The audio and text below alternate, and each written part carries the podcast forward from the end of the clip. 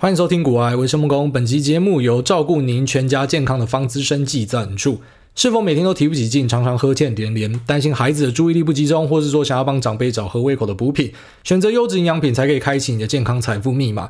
超过百位营养师推荐的方资 D 基金，含优质蛋白质以及总支链氨基酸 BCAA，有效率补充精气神，给你加倍好体力，提升健康保护力。低钠、零脂肪、零胆固醇，补充营养不留负担。方资 D 基金严选红鱼土鸡全鸡低链，不加一滴水，同时荣获国际多项食品大奖殊荣以及 SNQ 国家品质标章。简直就是滋补养生的绩优股。那另外，方资地鱼精则是选用有牛奶鱼之称的虱目鱼提炼，添加深海鱼软骨素，轻松补充钙质、牛磺酸和胶原蛋白，补充均衡营养，让你的行动力不卡关。两种喝起来都十分顺口，没有腥味。低基金呢，就像是现熬鸡汤一样，浓郁的胶质口感也不油腻。地鱼精呢，则是保有鲜甜的鱼香，清爽美味。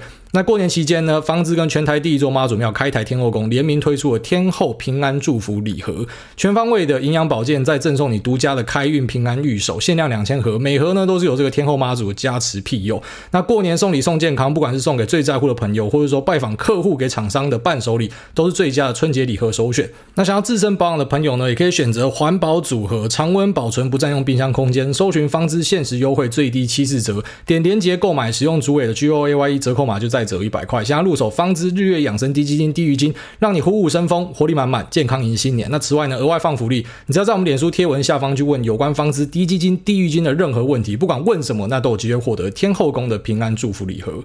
好，那昨天又跑去逛街，然后因为发现手机里面有八千块的百货礼券，就是完全忘记自己为什么会有这个八千块，我到现在想不起来到底买了什么东西，然后会有这个礼券。然后要不是他有跳通知跟我讲说，哎，今年要过完喽，如果说你再不赶快把这个礼券用掉的话，那它就会归零哦。所以顺便提醒一下大家，就如果你有类似的状况，有礼券，赶快去把它花掉。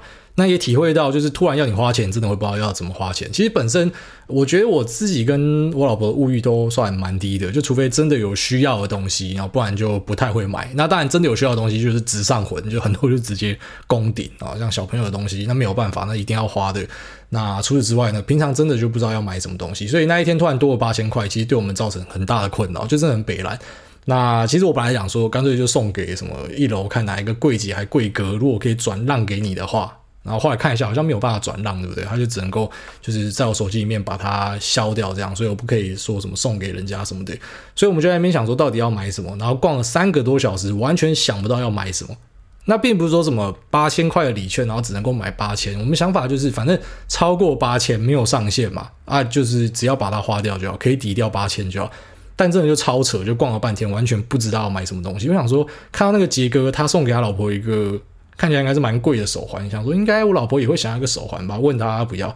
然后后来又经过一些精品，他说：“哎，你要不要里面的手套啊？因为要去欧洲，可能天气很冷，要戴个手套什么的。”啊，也不要，问他什么都不要。那他也一直想要把这个钱花在我身上，所以就看到一些这个平常不会看的男装店，然后就说：“哎，里面有一个大衣很赞的，要不要？”我想说，其实我自己是很理解啦。好像你有看过那个陈冠希跟工人换衣服的照片，哦，就是如果说你把陈冠希的衣服套给那个工人，你就发现其实重点还是脸嘛。或者说，其实你把那个呃彭于晏呐，或陈柏霖的头发干他妈直接乱理哦，理到整个是光的，还是说呃就是就是随便乱披他的头发之类的，就还是帅嘛。好，反正你一张帅脸那才是关键啊。所以我对衣服其实不是特别的讲究。我就刚刚讲说，其实一般穿 Zara 的就很爽了，因为 Zara 的东西讲白一点，他们就是 copycat 嘛。他们就去抄那些很顶尖的品牌，然后做成快时尚嘛。我觉得快时尚的核心就是他们就去抄别人的东西。那其实讲白一点，Zara 的东西，我觉得呃，就像我老婆讲啊，有些东西是呃，居然说，像是香奈儿最新的设计，你就可以在 Zara 的衣服上看到它的影子。然后重点是价格呢，可能便宜了几十倍这样。啊，所以我觉得平常穿 Zara 也就 OK，也不知道要买什么，所以他一直要推我买东西，我也就没有办法买。然后最后面我们真的就这样晃三个多小时，晃到那个闭馆的。音乐已经放下去了，他赶快在一楼随便找一个专柜，然后瞎鸡巴乱买一堆东西，然后凑满那个数字，想说送给岳母，这样也不确定岳母要不要，他也不确定他妈要不要，所以我们真的就随便乱买东西，然后他完成这一次很荒唐的强迫消费，这样。所以说，其实我对于金钱的意义还是感到很模糊哦，因为我自己最大的开销，每个月最大的开销就是吃 Uber Eats，可是没有想要买其他的什么奢侈品或什么，但是就一直想要赚更多的钱。就觉得有钱就有安全感，这样。那可是你实际上要去花钱，你也不知道花什么。然后或者说，也不是说什么你一定东西都要用到那种很高级的的东西。然后虽然我们可能有些东西大家都知道我是有直上魂嘛，可直上魂其实我觉得并不是说你去买很奢侈的东西，因为有时候你会发现你一直要去贪便宜啊。哦，一个同样的气炸锅，你要买那种便宜的，你就会发现你用用就要换掉，你最后面就还是会换那个最贵的。所以设备一样，就有时候你直接功底。它其实是帮你省下超多时间，当下你会觉得比较痛，但是后来你会发现省下很多时间，而且它的整个什么品质啊、效能啊什么都是比较好的这样。但是平常对于呃这个消费呢，真的是没有什么感觉，所以赚钱其实比较像是一个就心理上的那个爽度啦，然后就会希望说可以一直赚、一直赚、一直赚、一直赚。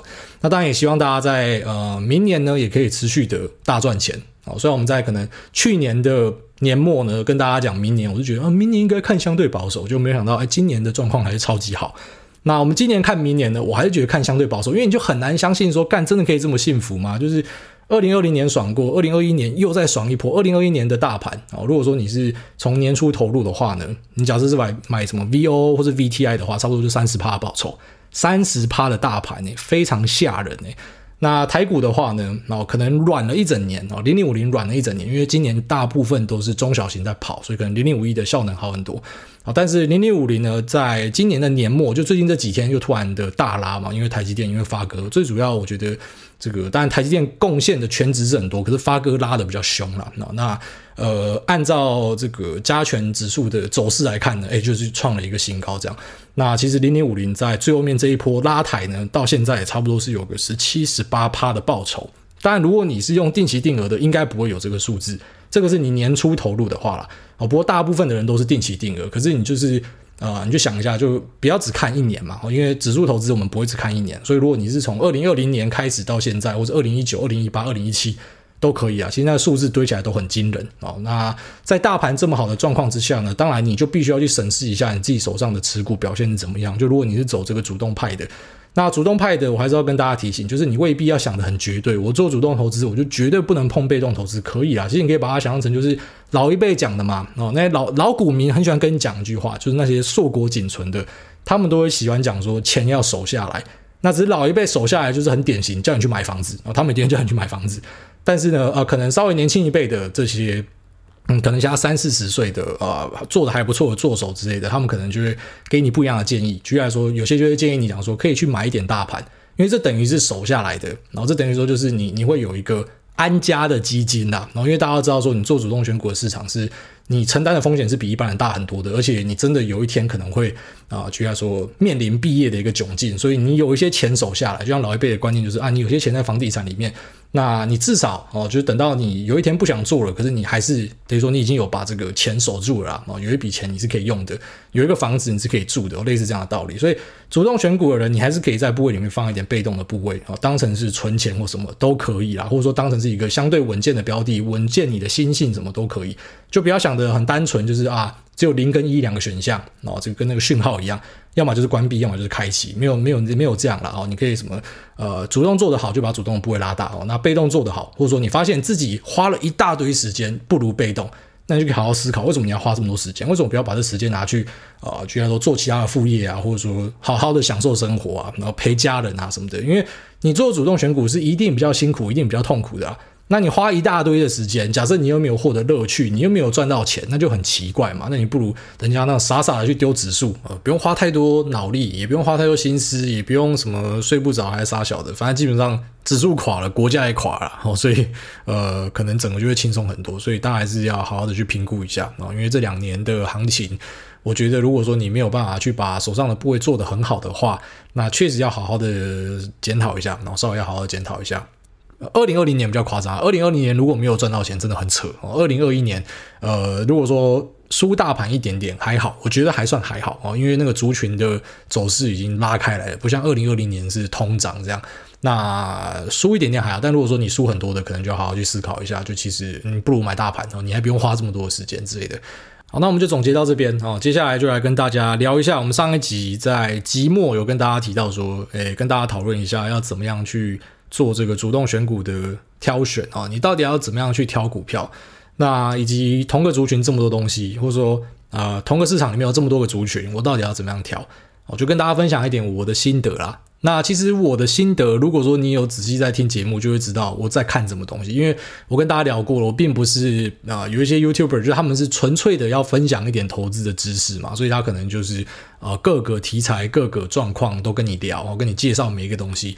啊，其实我没有那个闲工夫啦，啊，基本上我的时间还是花在做股票比较多，所以基本上我会跟你讲的东西呢，就是跟。就是我自己有在看的东西是有很大的关系，但大家也不要觉得我是在爆牌或什么。其实我已经开始有去避免这样的状况了。哦，那我自己对于法规当然还是很了解啊，就是我不可能跟你讲说要买什么，目标价是多少，这个绝对是违法嘛。哦，这个你要讲的话，你就要去拿一个牌。那你拿一个牌的目的是什么？就是你要收费嘛，你要成为一个分析师嘛。可是我没有跟大家收费。那有些人会讲说，那哎，大你刚好不去拿一个牌，拿一个牌之后呢，你就可以这个光明正大讲这些东西。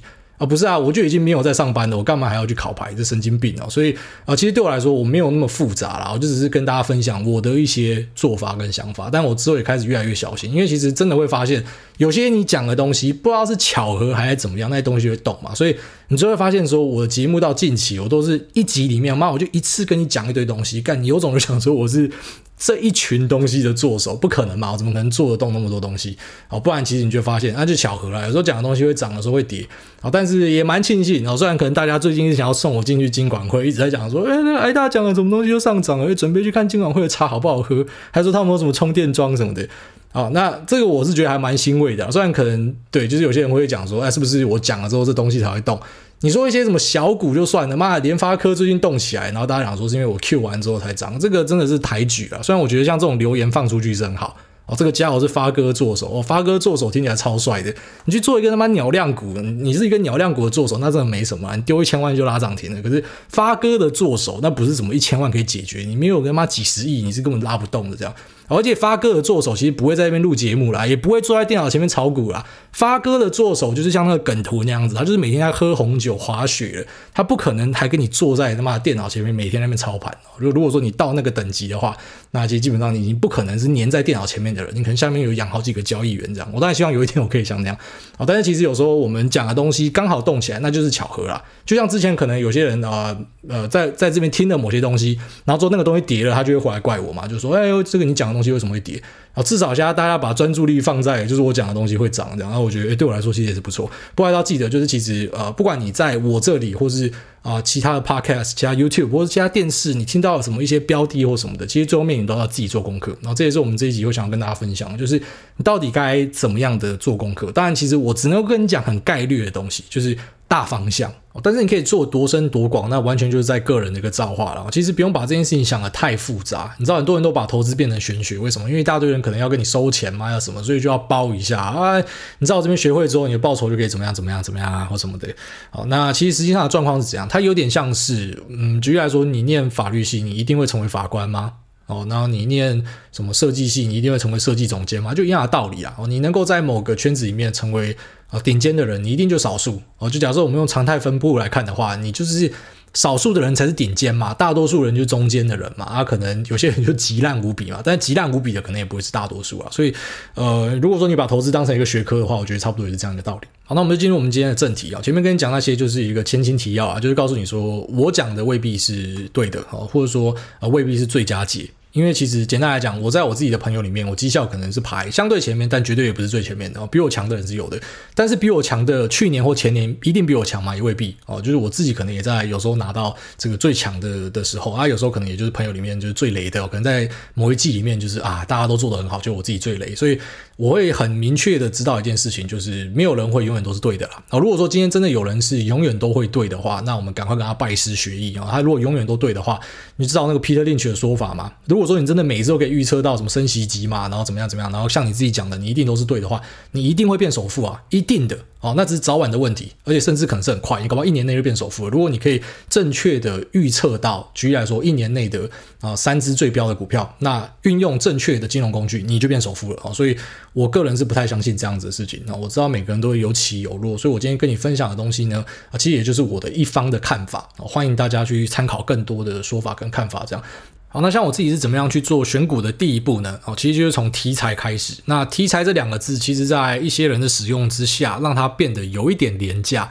但其实这个字本身不是错的，它就有一个中性词嘛。啊，就像是财富自由，其实就是一个中性词，它是一个形容某个状态啊，就是你不再需要因为钱而烦恼，那你靠被动收入就可以维持你生活。但你你听到被动收入跟财富自由，你可能他妈就直接倒谈嘛，因为这一直在讲的就是那种直销仔，不然就什么币圈仔哦，那种开口闭口就说哎你财富自由没？啊，实际上这些人根本就没有自由啦，就是那边嘴巴在那边讲讲，哎，一直去洗这两个字，洗到后来你就觉得说被动收入跟财富自由听起来很恶心嘛，类似这样。那题材也是因为哦，可能就是一些坊间的老师喜欢一直去跟你洗题材、题材、题材。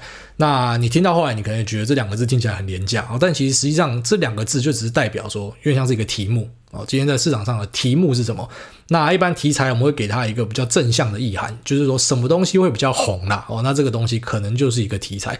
那怎么样决定题材有哪些呢？其实最简单的做法就是去参考各大研调，或者说如果你自己的市场敏感度很高的话，就参考你自己的观察，什么样的东西在明年会大卖，就这么简单的问题。什么样的东西成长性会最好，那个就是题材之所在哦。所以台面上有的题材有什么东西？五 G 手机。啊，五 G 手机可能已经炒很久了。其实五 G 机台建制呢，从二零一八年、二零一七年就在炒了。那时候的 CCL 跟 PCB 早就已经呃涨过一一波这样了。啊，那除了五 G 题材之外，你还有听到什么题材？电动车题材。那这东西我觉得就是很肯定的啊，电动车它绝对是未来三五年一个超大的趋势，它的成长性呢只会呃这个越来越好。当然我们不是讲伊朗伊人啊，因为像今年的。伊朗伊人很漂亮，好像发哥蔡立行讲的啊，呃，今年的伊朗伊人很漂亮，明年虽然也是成长，可是可能没有办法有这么漂亮的伊朗伊人啊，因为今年相较去年成长太多，所以今年的基期变高，那到明年呢，可能这个成长性就会稍微下滑一点点，但实际上呢，还是成长的。然后那电动车我觉得就是一样的道理，就是在明年后年我们都会看到一个很强劲的成长，所以电动车它就是一个题材。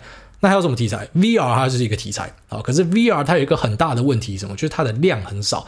它跟手机，它跟可能平板笔电是没有办法比的，它的出货量可能就是用千万台来算。虽然我们近期有观察到 Oculus 啊，它的在圣诞节美国这边的 App 下载数量呢是来到第一名，这代表什么？呃，可能它 ramp up 的，可能它它的成长性会在这边做一个那种呃中国的说法拐点啊，希望这边没有支语检查，就是我们就是用一些。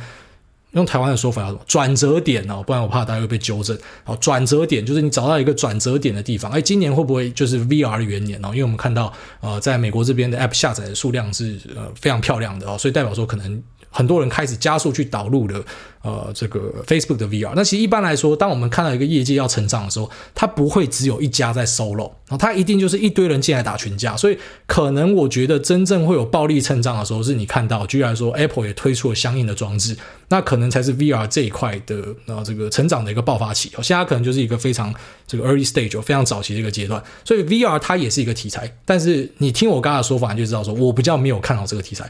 我知道它会成长，可是我觉得。它量太少了，所以在选股上可能就更困难，因为它量少嘛，所以可能受惠的厂商也更少。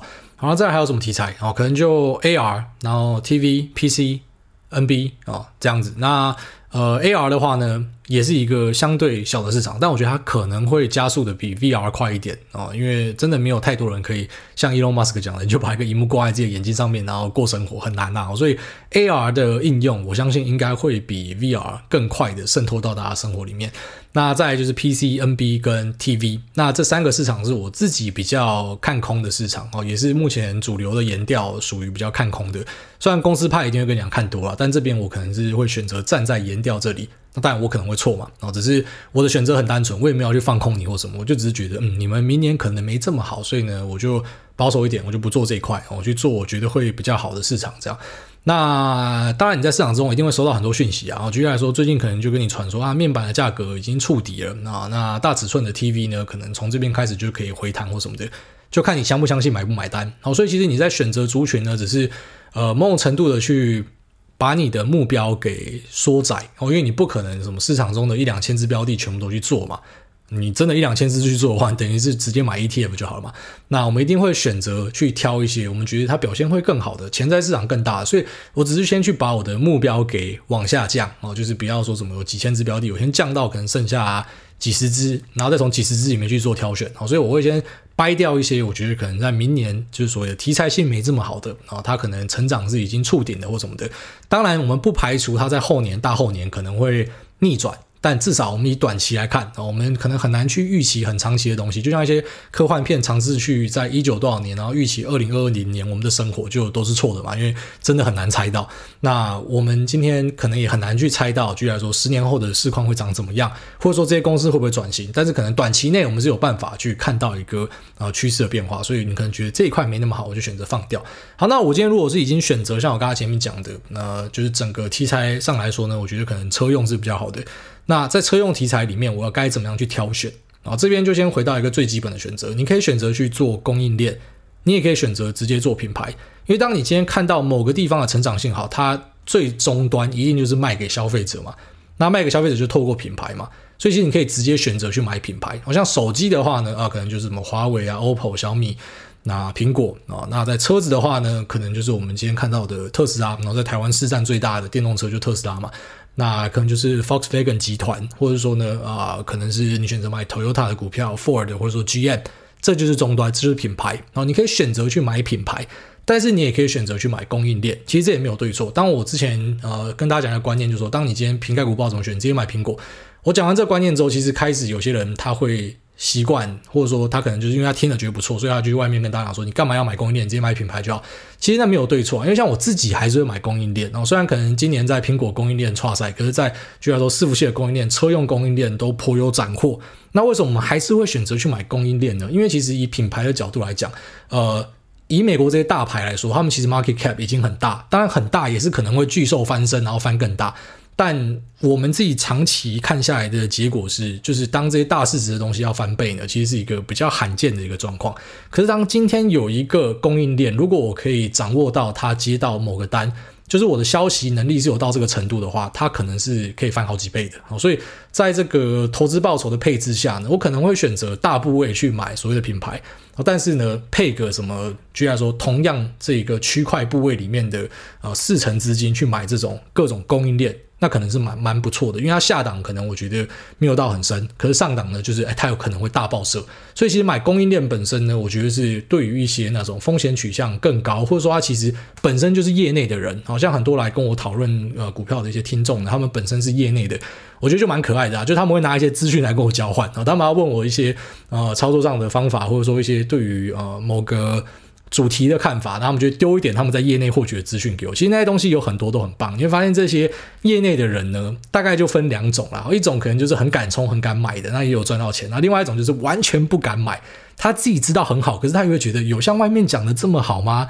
然后他就会想要跟我去对一下那个想法或什么的，我觉得就就还蛮酷的这样。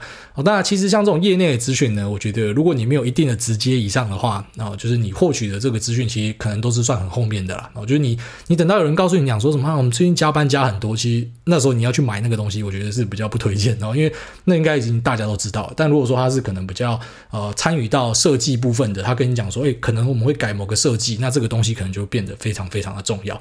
好，那这一段其实就比较困难。就如果你今天要做供应链的话，你要花的心思是非常多的哦。你要做品牌，其实真的是相对容易，因为你直接看销量就结束了。可是你要做供应链的话，首先你要先掌握到到底谁是供应链就不容易了哦。因为基本上除了少部分台湾的老板很喜欢直接在外面跟你放话说要接到谁的单。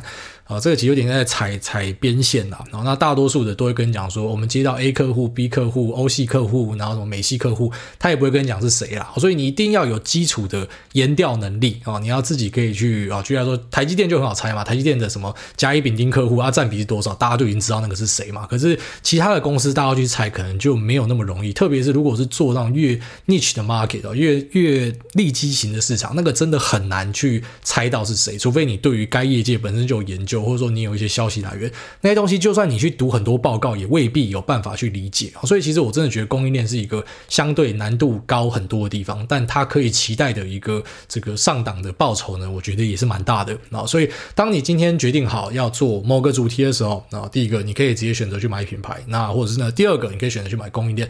那供应链这么多，又该怎么样去选？啊，就一样，我们就拿这个车用来举例。那首先呢，你要先去认清楚一个点，就是我们今天在讲车用的时候，我们讲的是什么？是电动车，而不是油车。然后这是很多人一个很大的误区，就是他听到大家讲说现在车用很好，可他其实没有搞清楚说我们今天讲的车用很好是讲电动车，而不是油车。就算油车还是有成长性，就算油车它有从一些啊，就像说本来使用的二级体是啊这种普通的二级体，然后改成那种高效能的，因为现在可能要更环保嘛。我觉得油车虽然还没有完全被淘汰，可是也是往这个更环保的路线去走。可是我觉得你今天如果是买油车相关的股票呢，它可以给你的估值其实已经是相对有限的。我自己觉得相对有限啊，因为油车你已经知道是一个，我们今天讲难听点，它已经类似夕阳产业，就是你最后面你一定都会转向电动车，这就是世界的一个趋势。所以当你今天买到的这种所谓的车用供应链，然后你跑去买油车的，就很奇怪啊。所以我会讲说，你要有基础的资讯能力就是这样，这真的是很基础。你要先知道说谁是做啊这个电车，谁是做油车。那做电车，你又有办法去分类说它的客户是谁。他客户如果今天是市场上成长最好的一个这个终端的话，那当然他就是跟着吃香喝辣嘛。但如果他的客户是一个什么新创车厂，那这个单量也很不稳定，或甚至只是跟你打样，然后测试一下而已，然后就出来放消息说自己是车用，那这种东西可能就炒一波就结束。然后所以你要去分哪一个东西是哪一个，这其实也是没有那么容易的一件事情。那我今天如果说我们要从油车转换到电车，其实这就是一个很好的一个思考点，就是什么样的东西会是最大的扩大应用。哦，如果说你今天去买车用，那你选择去买什么？呃，然后举例来说，你今天选择去买轮胎、玻璃、雨刷，那我觉得就很奇怪。然后就这些股票是有的，只是它从油车变电车，它就是一比一的转换啊，所以。它哪里会加速？哦，除非说今天是大家突然决定说，我们家里都要摆两三台电动车，整体的汽车市场量变大，那那可能是例外。但今天状况可能是有些要换油车的改成换电车，那他们可能确实会使用到他家的轮胎、雨刷或什么，可是那个就是一比一的转换，那就没有到很多。那什么样的东西是从油车到电车，它可能是这个变化最大的啊？首先可以注意的一个就是 ADAS，就是先进驾驶辅助系统，它里面会用到的各种电子零组件就比传统油车要来的多很多。那再来就是从油车变电动车呢，其实功率半导体用的量也是多，非常的多哦。所以像这种功率半导体，你就可以开始去做一个选择了嘛。哦，那也比较基本会想到的，可能就是。呃，这种在美国或者是日本或者是欧洲，那常见的这些大型的 IDM 啊，所以 IDM 就是他自己有设计跟制造能力的公司哦，恩智浦、英飞凌、STM 那安森美哦，这些都是。所以你可能会发现说，哎，功率半导体的用量变很多，所以你就可以去注意这些公司，非常合理。然后这个推理就是很合理的。然后那再来可能就是像我们之前有跟大家提到，然后全世界的被动元件在同一天都上涨嘛，想说干是不是有鬼？然后后面哎就就跌回去，可实际上在现在又涨回来，而且是涨得比那时候更高，所以。好像真的有一点鬼。那被动元件这部分呢，其实你也可以观察到，在车用的部分，MLCC 的成长哦，也是数以倍计。那全球的 MLCC 的这个成长呢，可能都是在二十几个百分比这样哦，在接下来的两年、三年，应该都会是这样一个趋势。所以它也是一个会增加很多用量的市场。那只是你就要去选，那谁是做车用比较多的啊？那我觉得这大多数可能是落在啊日本的厂商，它是一个规格的制定者。那台湾的厂商呢？呃，举例来说，台湾被动元件厂这么多家。哪一个是车用占比比较高的？然后这个就是大家要自己去花心思研究。就我们之前不是报牌台啦，有些东西你自己去呃了解一下，然后去做出自己的判断。好像这个可能也是一个选项。那再还有什么？就可能是这个啊电动车的自驾晶片，然后可能在油车这边是比较少见的。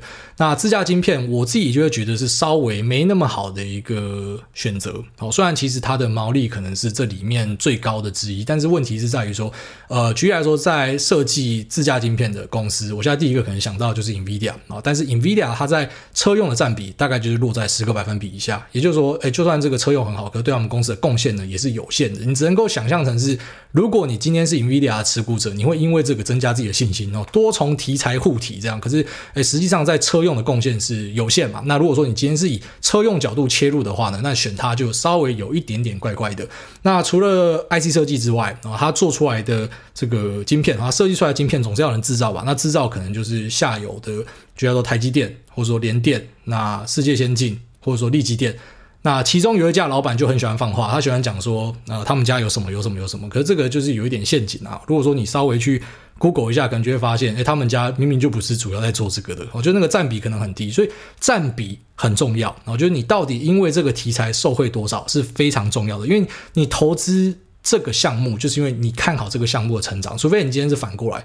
就当然有些人他选择未必是用题材切入，他可能就是啊，举例来说，我投资 NVIDIA，因为我知道 NVIDIA 有多重题材护体它成长性很好，所以你用这样去买，或者说你觉得哎某一个晶圆代工厂啊，它做的这个项目都很好，那都有涨价的空间，所以你去投资它，这样是对的。但如果说你是用车用的角度去切入的话，那它营收占比很低，其实它应该就被你划掉。然后所以其实你当时是因为什么理由而来，会影响到你最后面选股的一个结果啊。我觉得这个是。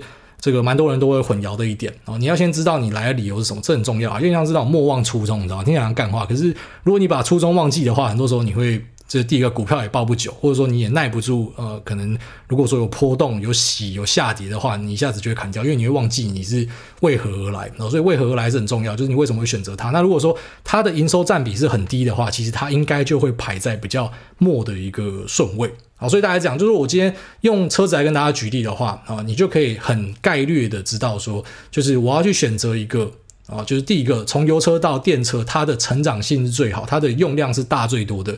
那在更深一层的讨论，就是它的营收占比在公司是多的。那如果说你今天找到同一个项目，可是有三四家公司在做，那当然你可以选择用直化分析。啊，直化分析就是我去了解它的客户是谁，它分别是接谁的单，那它做的东西是怎么样，它的成长性是什么，它下一代产品什么时候会出来，它有没有扩厂啊，这都是很很重要的一些数据。有扩厂的公司，其实我觉得我自己会比较喜欢，代表说公司派对于未来也是比较乐观的。好，那再来你也可以用量化的数据去切入，就一样是在做这一块，那谁的毛利比较漂亮？其实它可以很快的告诉你一个啊约略的答案。一般来说，毛利越好的公司，代表它溢价权越好，代表说它做的东西技术的水准可能是更高的，所以它的毛利才可以维持在那一个水平。所以呃，选择毛利比较好的东西呢，可能也是在这个最后面那个阶段，就当你今天已经啊选择出你要的一个主题哦，车用是大题材吗，那里面的呃，举例来说。，Ada 系统，Ada 系统里面的啊某个元件，然后有三四家公司在做哦，那你要去选择哪个钱要配比较多，那可能用毛利作为最后一个选择哦，这样也是一个可以做的事情。所以大家讲，就是你要先找一个最上面哦，就是我今天要找的项目是什么？那这个项目其实啊回到最前面，除了你用研调去看，其实用自身的感觉是非常准的哦，消费者的角度是非常准的。这个就像我们之前讲过一个笑话，就是哎，其实那些进来台湾的外国品牌。在他进来，在他红进台湾的时候，你去买股票，你的胜率超高哦。只有少数据来说，像可能啊，这个 GoPro 是是跌的啊，但大部分的东西几乎就是他红来台湾的时候，你那时候就买进，你到现在几乎都是躺着数钱这样。所以其实不要去忽略你在生活中可以看到的一些东西啊。举例说，你今天看到哎，这个电动车越来越多了，或是你看到越来越多人去换五 G 门号，虽然这个我们目前没有看到，但假设你有看到的话，其实在你发现这个契机的瞬间，然后你赶快去。找股票其实都未必是太晚，好像有些人会讲说，哎，不可以看新闻做股票什么，这个我觉得也是打一个问号啊。其实新闻里面有时候有很多很值钱的东西，就是哪有那么绝对啊？很多人喜欢告诉你说啊，新闻就是出货，那你就看到新闻跟你讲哪一个你就放空嘛，你敢不敢啊？也不敢嘛，因为一大堆新闻它可能真的很多是佛心来的，他跟你报的时候其实那个地方是起涨点，好，所以呃。不管是任何的，就像说像我们节目跟你分享的东西，或是什么新闻或什么的，其实你都是要有自己这个筛选，然后跟思考的过程。就像我们刚刚跟你粗略的讨论这样，我们要先找一个主题，然后细项，然后细项里面再去拆分，然后到底要选哪一个标的，哪一个占比什么的，你都要有这样的一个过程，你才会知道你自己买了什么东西。因为比较有趣的地方是，大多数的人哦，其实你真的没有办法去回答你到底买的东西是什么。就是你会去问人家说，我要不要停损的这种人，基本上你就是根本不知道你自己要买什么，然后因为你一定就是跟风乱买，你才会问出这样的一个问题。那如果说你今天是知道自己要买什么的话，其实你在整个策略的规划上会更有节奏，然后之后才进入到可能估值的阶段。就像说我今天要买呃这个标的啊，那我可能我决定要买它，是因为我看好它未来的成长性会很好，所以我之后呢就可能会去追踪它每个月的营收。在美股这边呢，可能就追踪它的每一季的。财报，然后 guidance 电话会议啊，那如果说都是按照我的轨迹去走的话，我就 hold，或者说呢，你可能可以设定一个停损，那停损的标准可能是呃，举例来说，有些人会选择用这股价跌到多少，然后那可能是有一些我不知道事情发生了或什么的都没关系，反正如果说你有前面的这个筛选过程，你真的会发现你在这个持股的心性上会比一般人稳定的很多。然后那其实大多数人犯的错很少会是因为啊，举例来说他做了很多的分析，然后落赛，一定有还是有啊，就我们不要去拿一个个案来讲整个通案。可是大多数你可能看到落赛的人，就是那种你根本不知道自己在干嘛的。哦，如果说你自己知道你自己在干嘛的，你还是会落赛，所以你才要配置嘛，所以你才比较重压，比较 O E 嘛。但是你其实整个胜率应该是会相对高一点。但如果说你发现你还是啊，就像说你挑了一个题材一个项目，然后那东西就是不会涨。其实有时候就是你的眼光不好啊，但眼光不好也不要因为这样就觉得说什么啊，你是一个很失败的人或什么，可能你就只是不适合投资啊。因为如果我们回到最前面，你就知道，其实投资就是你把它当成一个学科，有些人做得好，有些人做不好，他、做不好其实没差，你可以呃有这种就是选择投资大盘或者全球配置的方式，你获得大家的一个平均报酬。就是这是一个类似送分题啊，所以如果说你真的没有办法做到呃这些东西，其实你永远都是有一个回头路啊，大家讲。好，那我们就进入 Q&A 的部分啊。第一位 Angry Foop 他说：“我阳痿啦，五星吹捧吹吹吹，没有投入股海，听股癌当做听新闻，声音性感，内容丰富，值得五星吹上天。白位，请诸位帮我提醒易敏经理，二月二十五号要找施老师吃饭，请准时赴约，感谢诸位。哭啊，把这边当成是他的通知中心哦。好，下面这个三重谢梦工他说抽乐透，那被念就要五星吹吹。EP 两百十新竹燕熏设备工程师跟老婆听了癌大说干在一起后，那一位感。感动射了一位，难过哭了，恋爱大都知道，难怪人家说老婆永远都是最后一位才知道都是真的。那他还以为嫁给了希斯莱杰或者是杰克·葛伦霍。那另外，小弟想要换电脑，想问问癌大的直上魂主机板会偏爱华硕、技嘉、微星或其他 CPU 偏爱 I 牌还是 A 牌呢？那小弟不知道问标的，你各位啊，不要误会就跟着 all in 进去。那进入主题，请问癌大申购股票抽的价格，往往上市第一天后都会往上或往下飞，那这个现象也可以视为跳空的一种吗？最后祝癌大爬分不会遇到猪队友，这次留言就留到这，拜拜。那他说直上魂会选什么？我跟你讲啊，肥宅去选什么主板或是显卡，主板就随便啦，显卡一定要会选发光的，一定要会发光。那 CPU 是 I 牌还是 A 牌呢？以前我都是 I 牌，那现在稍微转为 A 牌。然后最后面就说，呃，这个申购后来上市第一天会跳来跳去，那个算不算跳空？我觉得不太算。好，下面一位薛子伦他说优质好节目推推推，默默听癌大也一年了，然后从一开始什么专有名词都听不懂，听到睡着硬听，然后现在已经习惯挨大语速看 YT 都两倍速在看。那自己本身也是一个超级风险趋避者，不管多看好一只标的，都还是只会控制不超过本金的二十趴。这两年的 Party 都只能够赚别人的尾数，想加码又非常无法接受自己赚的辛苦钱赔掉，不知道挨大怎么看？那另外近期看房觉得房价一直上涨，不知道如果升息对房价会有影响吗？还是房？价其实跟股价一样，长期就是会一直往上的呢。想听听挨大的观点，希望优质好节目一直做下去，祝挨大阖家平安赚大钱。OK，那你说你自己是一个风险趋避者，就是你会希望避开风险。其实基本上你避开多少风险，等于你避开多少报酬啊。基本上你可以简单的这样去看。哦，当然有那些很少数是啊，他承受的风险很小，然后他报酬很大，那个是那种选股奇才啊。可是大多数的人，基本上你不能够承受回吐，你就很难去呃赚到钱。哦，这个是用回测去跑，你就可以知道这个结果。你用训练的 AI 去帮你做自动操盘，你让他说啊，就是假设你低于。这个几趴，然后你要砍掉。那假设你只让它砍掉，因为你不砍就会惩罚这个 AI 嘛，所以呢，它就会开始去呃缩减它的操作哦。你去跑过，你就会了解这件事情。所以基本上，你会想要去闪掉很多风险的人，你基本上也很难去报到一个所谓的大波段哦。大概是这样，就是你的选择啦。那如果说你觉得都没有参与到 party，因为你只有赚到人家的尾数的话。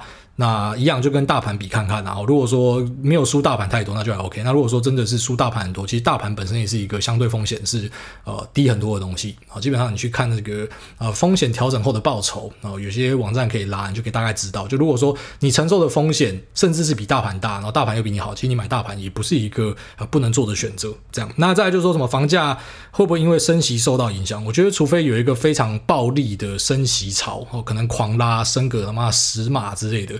不然我觉得很难受到影响哦。那房价这种东西，我觉得跟地点有很大的关系。今天有工作机会的地方，那这个都市的蛋黄蛋白，其实我觉得你应该都不太会看到它下跌。但乡下的地方会不会因为升息而跌？我觉得是可以期待的，哦，是可以期待有这样的机会啊。下面为这个爆炸马斯特他说：“Noa，请接受我的告白。Noa 好可爱哦，我喜欢你。希望你开始上学前，GTA 出新一代。”好，谢谢，帮帮 Noah 跟你说谢谢。那 GTA 其实理论上，他说川普没有上，他就要出嘛。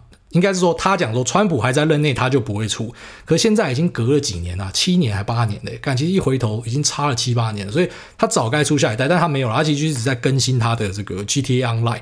那目前新的呢是有这个 Doctor Dre，然后跑来乱入的，就是有一个剧情是 Franklin 跟 Doctor Dre 又重新回来了。我觉得这次的更新还不错，我觉得 GTA 的老玩家可以回去玩看看。然后下面为这个台南的智能小孩他说，印度路上真的有牛。古埃欧巴您好，文有点长，不想占用大家问问题的时间，欧巴可以选择想念的部分念，谢谢。没有，因为我就是直接打开来念，我也没有，我也没有先什么呃看过是蕊过稿，所以如果说你们真的怕我念太多，你就留短一点啦。他说小弟是刚入股市一年的古海小学弟，那今年二十五岁，目前。呃，刚开始在印度工作，那总共有印度、台湾两份薪水，计划将印度薪水十一万扣除税金跟生活费用，大概是两万五千多。挂号生活的比较健康，如果随便活的话，只需要不到一万。那其他全部都丢进去印度股市，等到要回国再一笔电汇回台湾或是美国券商。挂号以上金额我也希望是台币。那台湾薪水是每个月一千五百美。这个部分还不太确定，是要先换回台币，那进入台股，还是说等累积到一定的数字，五千或一万美，然后再直接汇到美国券商？如果欧巴只有这从而小钱，会如何选择呢？请欧巴开示。那这边想要透过股癌欧巴的干欧巴你老妈啦的磁性嗓音分享我的小故事。他说：“小弟虽然从大学就开始打工，但因为大部分的钱都拿去旅行、还学贷跟生活了，乃至于当完兵二十四岁只有四万块的存款。”那去年的此时，使用这仅有的四万块存款进入股市游玩，幸运的滚到十四万。那印度的工作机会则是在今年九月出现的。想当然，父母完全不同意这个行为，也不愿意赞助行前费用。挂号完全可以理解他们的心情，也感谢最后的松手。毕竟哪有父母敢让儿女去感觉很可怕的印度工作？那所幸不是所有人都反对，将持股打七折卖给弟弟，凑到去印度头一个月的生活费跟机票签证费用。